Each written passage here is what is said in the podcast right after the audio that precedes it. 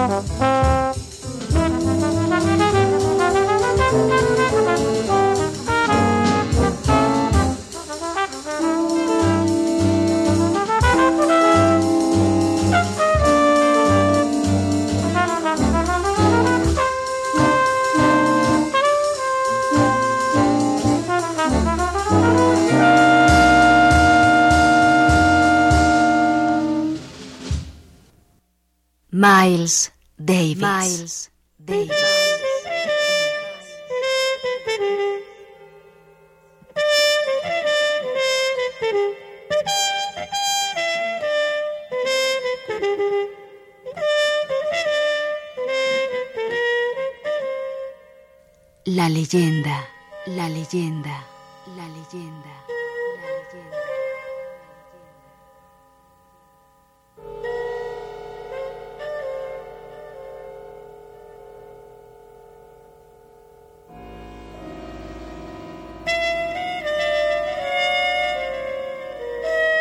Por aquella época yo sí me estaba haciendo verdaderamente famoso y una legión de músicos empezaron a darme coba como, como si fuera alguien importante. Por mi parte me preocupaba si en público debía adoptar esta o aquella actitud, de si era mejor sostener la trompeta así o asá cuando tocaba. ¿Debería hacer esto o lo otro? Hablar al público, marcar el compás con el pie izquierdo o el derecho. Esas eran el tipo de tonterías que me preocupaban cuando cumplí 24 años. Además, mientras estuve en París, descubrí que no era un intérprete tan malo como muchos ojetes de tiempos pasados decían que era. Mi ego estaba mucho más grande de lo que había estado antes de marcharme de gira.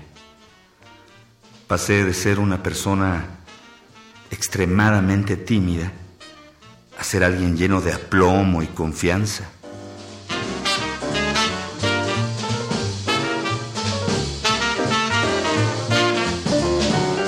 En 1950 había vuelto a Manhattan y me alojaba en el Hotel América en la calle 48. Un buen número de músicos vivía ahí, como Clark Terry, quien finalmente había venido a Nueva York. Clark tocaba entonces con la banda de Count Basie. Yo estaba muy atrapado por la heroína y empecé también a merodear con Sonny Rollins y su pandilla de Sugar Hill en Harlem. Este grupo incluía al pianista Jill Coggins, a Jackie McLean, Walter Bishop, Art Blakey y a Max Roach, que era de Brooklyn. También creo que encontré por primera vez a John Coltrane en aquel periodo, cuando él tocaba con la banda de Dizzy. Me parece que lo oí tocar en un club de Harlem. Bueno, sea como sea, Sonny tenía una sólida reputación entre los músicos jóvenes de Harlem. La gente de ahí quería mucho a Sonny Rollins, aunque también lo quería en otras partes. Era una leyenda, casi un dios para la mayoría de los músicos jóvenes. No pocos pensaban que tocaba el sax al nivel de Bird. Yo solo sé una cosa. Le andaba muy cerca. Era un intérprete agresivo, innovador, siempre rebosante de ideas musicales, ingeniosas, frescas. Lo aprecié mucho como intérprete por aquellas fechas, pero además componía y escribía de maravilla.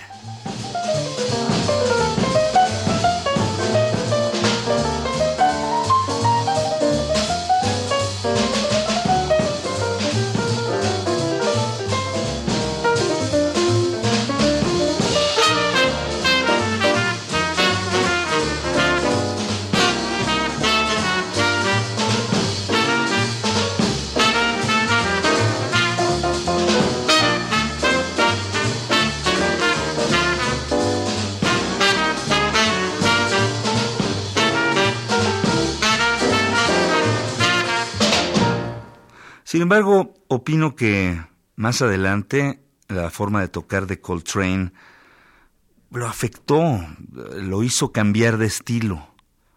Si hubiera seguido haciendo lo que hacía cuando empecé a oírlo, estoy seguro de que habría llegado a ser un músico todavía mejor de lo que es hoy en día, y conste que es un músico muy bueno.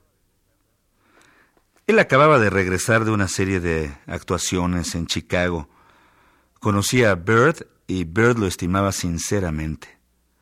Lo llamaba Nuke porque se parecía al pitcher de los Dodgers de Brooklyn, Don Newcomb. Un día, Sonny y yo volvíamos en un taxi de comprar algo de droga, cuando el taxista, un blanco, se volteó, miró a Sonny y dijo, Pero si es usted Don Newcomb. Oh, el tipo estaba emocionadísimo. Y yo, atónito, porque hasta entonces no me había dado cuenta del parecido. Al final, metimos al taxista en un bonito embrollo. Sonny se puso a hablarle de la clase de lanzamientos que aquella noche iba a hacerle a Stan Musial, el famoso jonronero de los Cardenales de San Luis. Aquel día se sentía realmente maligno y le dijo al taxista que dejaría entradas a su nombre en la taquilla del estadio. después de lo cual, el hombre nos dio tratamiento de príncipes.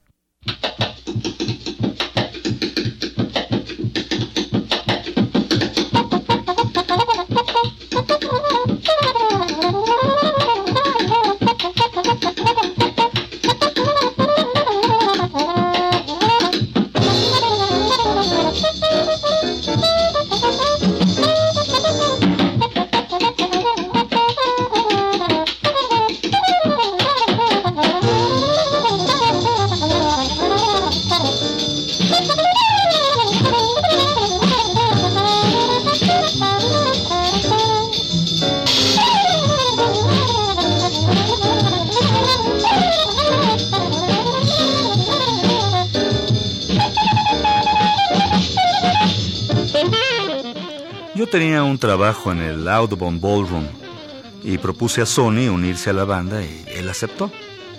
En aquella banda estaba Coltrane y también Art Blakey en la batería. Todos ellos tomaban en aquella época montones de heroína. Así que estar tanto con ellos pues solo sirvió para hundirme más en la adicción. Por entonces Fats Navarro ya era un mal junkie que inspiraba compasión. Su esposa se inquietaba constantemente por él. Era blanca. Tenían una niña llamada Linda. Fats había sido una excelente persona, muy alegre, bajo, gordo, antes de que la droga lo destrozara. Pero ahora no era más que piel y huesos, Caminaba perdido, con una terrible tos que parecía desgarrarle el cuerpo. Aquella tos, cada vez que lo acometía, lo zarandeaba literalmente de pies a cabeza. Era muy triste verlo en aquel estado. Era un cat maravilloso y un gran trompetista. Yo lo quería de veras. Salía de vez en cuando con él y también me pinchaba en su compañía.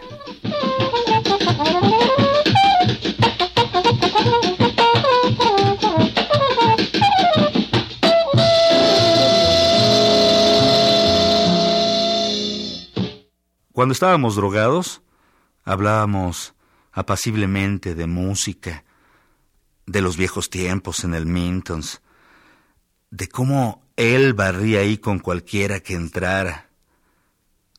Yo le contaba cosas, cosas técnicas sobre la trompeta, porque Fats era músico por naturaleza, un genio natural de la interpretación y yo le enseñaba trucos para tocar. Por ejemplo, tenía problemas para tocar baladas. Yo le aconsejaba que tocara más suave o que invirtiera algunos de los acordes. Acostumbraba a llamarme Millie. Siempre hablaba de cambiar, de dejar la heroína, pero no lo hizo nunca lo consiguió.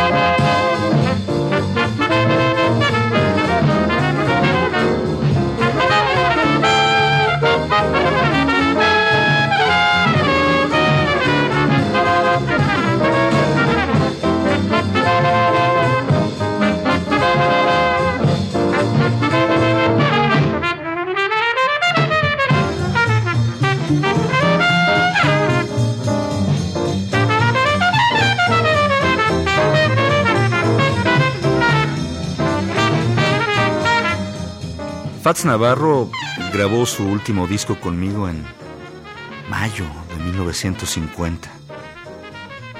Murió pocos meses después. Tenía 27 años. Fue penoso oírlo aquella última vez, tratando de dar notas que antes daba como si nada.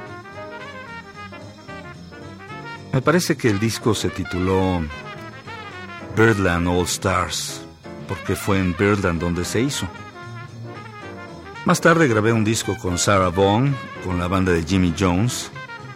En uno u otro momento, según creo, toqué en otra banda All Stars con Fats y aquella debió ser la última ocasión en que tocamos juntos. Recuerdo que todo el mundo tocaba unos solos fantásticos y que luego se jodía el asunto cuando tratábamos de tocar juntos. Si no me confundo, nadie conocía los arreglos que procedían de las partituras de la gran orquesta de Dizzy. Creo recordar que los empresarios de Birdland querían que la banda se llamara Dizzy Gillespie's Dream Band, pero Dizzy no aceptó porque no quería hacerle sombra a nadie. Entonces pretendieron llamarla Symphony Seeds Dream Band, un nombre que olía a racismo blanco. El propio Sid era demasiado prudente también para admitirlo, así que terminaron llamándola Birdland Dream Band. Después de esto, calculo que actué en el Black Orchid Club, que era el antes llamado Onyx. Tenía conmigo a Bob Powell, Sonny Stitt y Wardell Gray, así como Art Blakey en la batería. Esto ocurría hacia junio de 1950. Sé que Fats murió en julio. A finales de aquel verano se cerró la calle 52. Entonces, Dizzy disolvió su gran orquesta y la escena musical sencillamente pareció desintegrarse. Yo empezaba a pensar que toda aquella mierda se nos venía encima por alguna razón específica, aunque no conseguí dilucidar cuál era. Soy una persona muy intuitiva. Siempre he sido capaz de predecir cosas. Pero me jodía a la hora de predecir lo que iba a ocurrirme con las drogas. Según la numerología, soy un número 6. Un 6 perfecto. Y el 6 es el número del diablo. Supongo que llevo mucho de diablo dentro de mí. Cuando descubrí esto, hice también la comprobación de que la mayoría de las personas raramente me gustaban más de seis años, incluidas las mujeres. No sé lo que es. Llámalo superstición si quieres. Pero en mi fuero interno estoy convencido de que todo ello es verdad.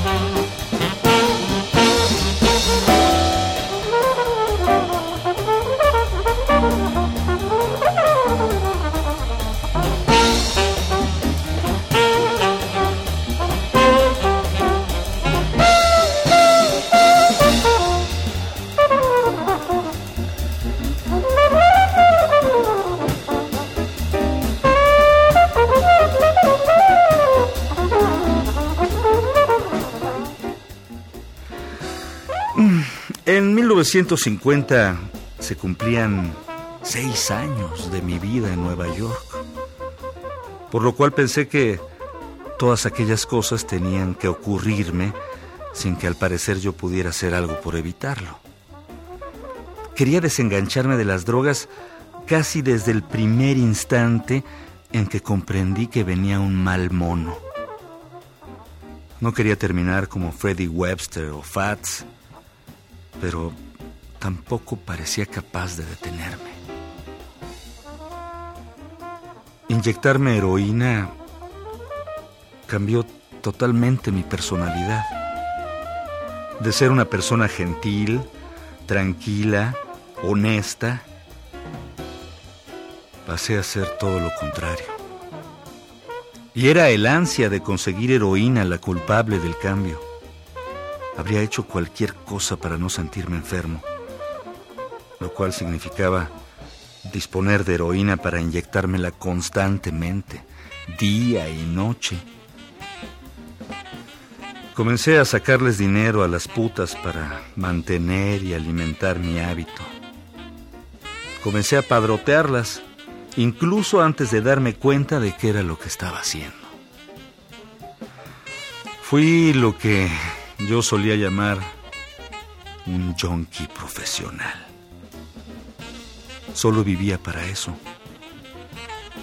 Llegué a seleccionar mis trabajos de acuerdo con la facilidad que ofrecían de proveerme de droga. Hice de mí uno de los mayores ladrones simplemente porque dejaron de importarme los medios que utilizaba para asegurarme la heroína de cada día.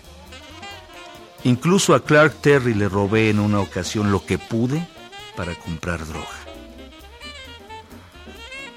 Me encontraba en los alrededores del Hotel América, donde Clark residía también, sentado en el borde de la acera, pensando en cómo y de dónde sacaría dinero para drogarme, cuando Clark se me acercó. Mi nariz chorreaba, tenía los ojos enrojecidos. Él me pagó el desayuno y a continuación me llevó a su habitación de hotel y me dijo que durmiera un rato. Él se iba de gira con Count Basie y se disponía a partir.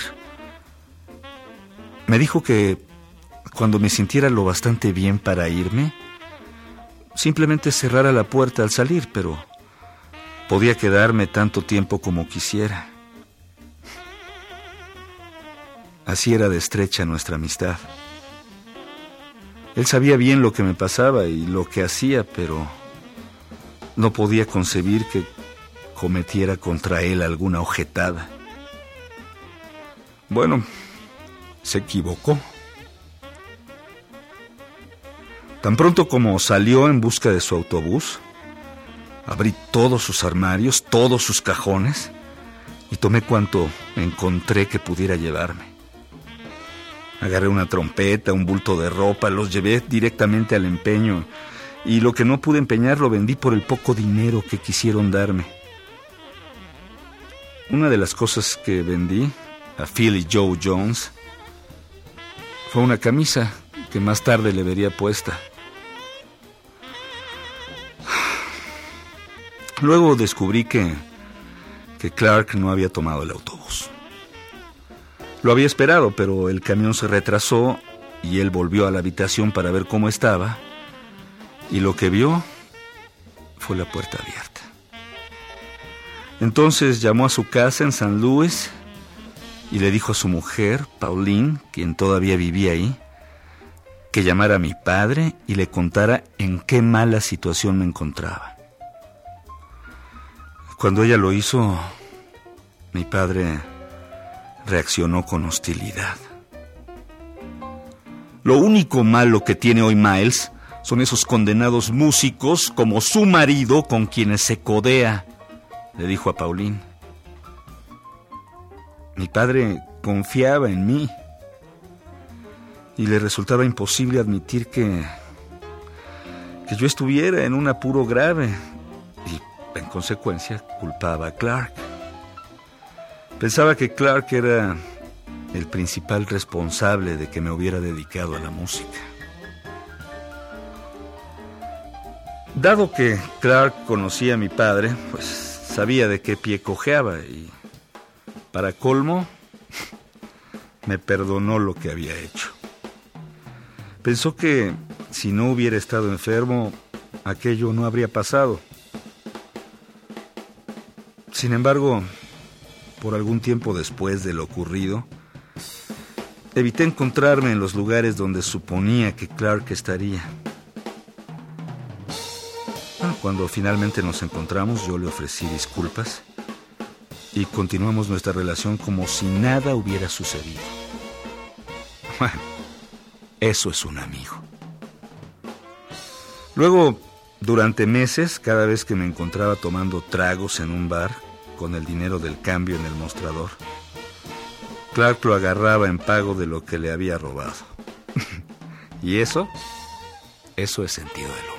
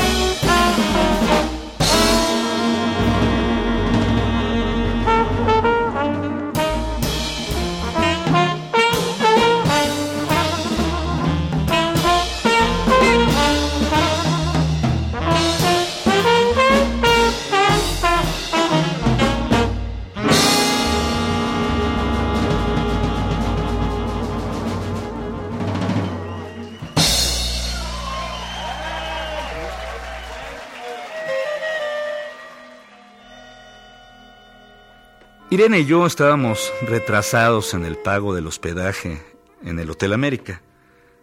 Yo había empeñado mucho de lo que poseía, incluida mi propia trompeta, y le alquilaba una a Art Farmer a, a 10 dólares por noche.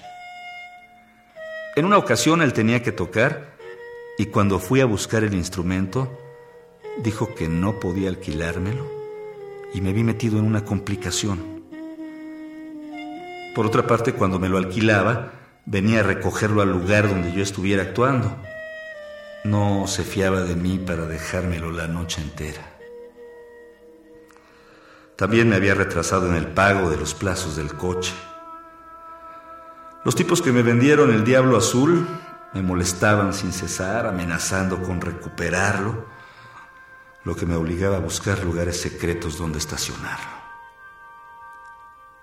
Así se derrumbaba todo a mi alrededor.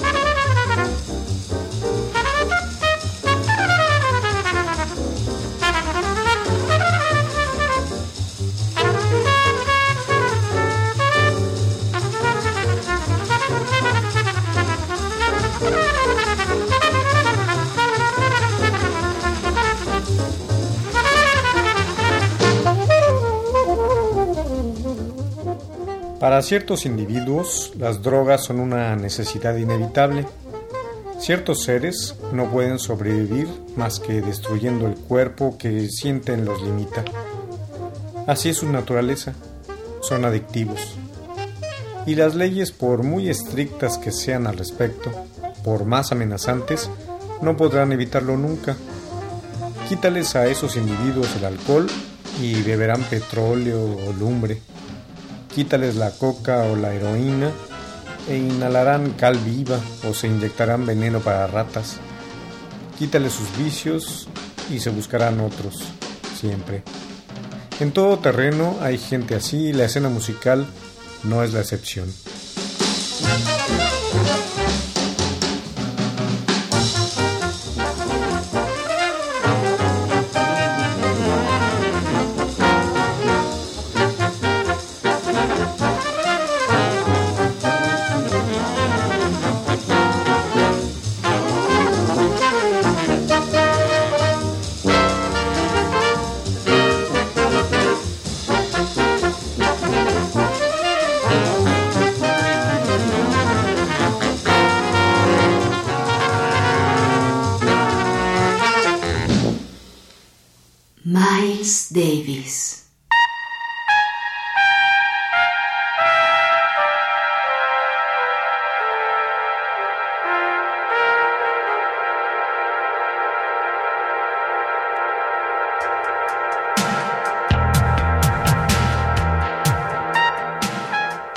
Guión y musicalización, Sergio Monsalvo.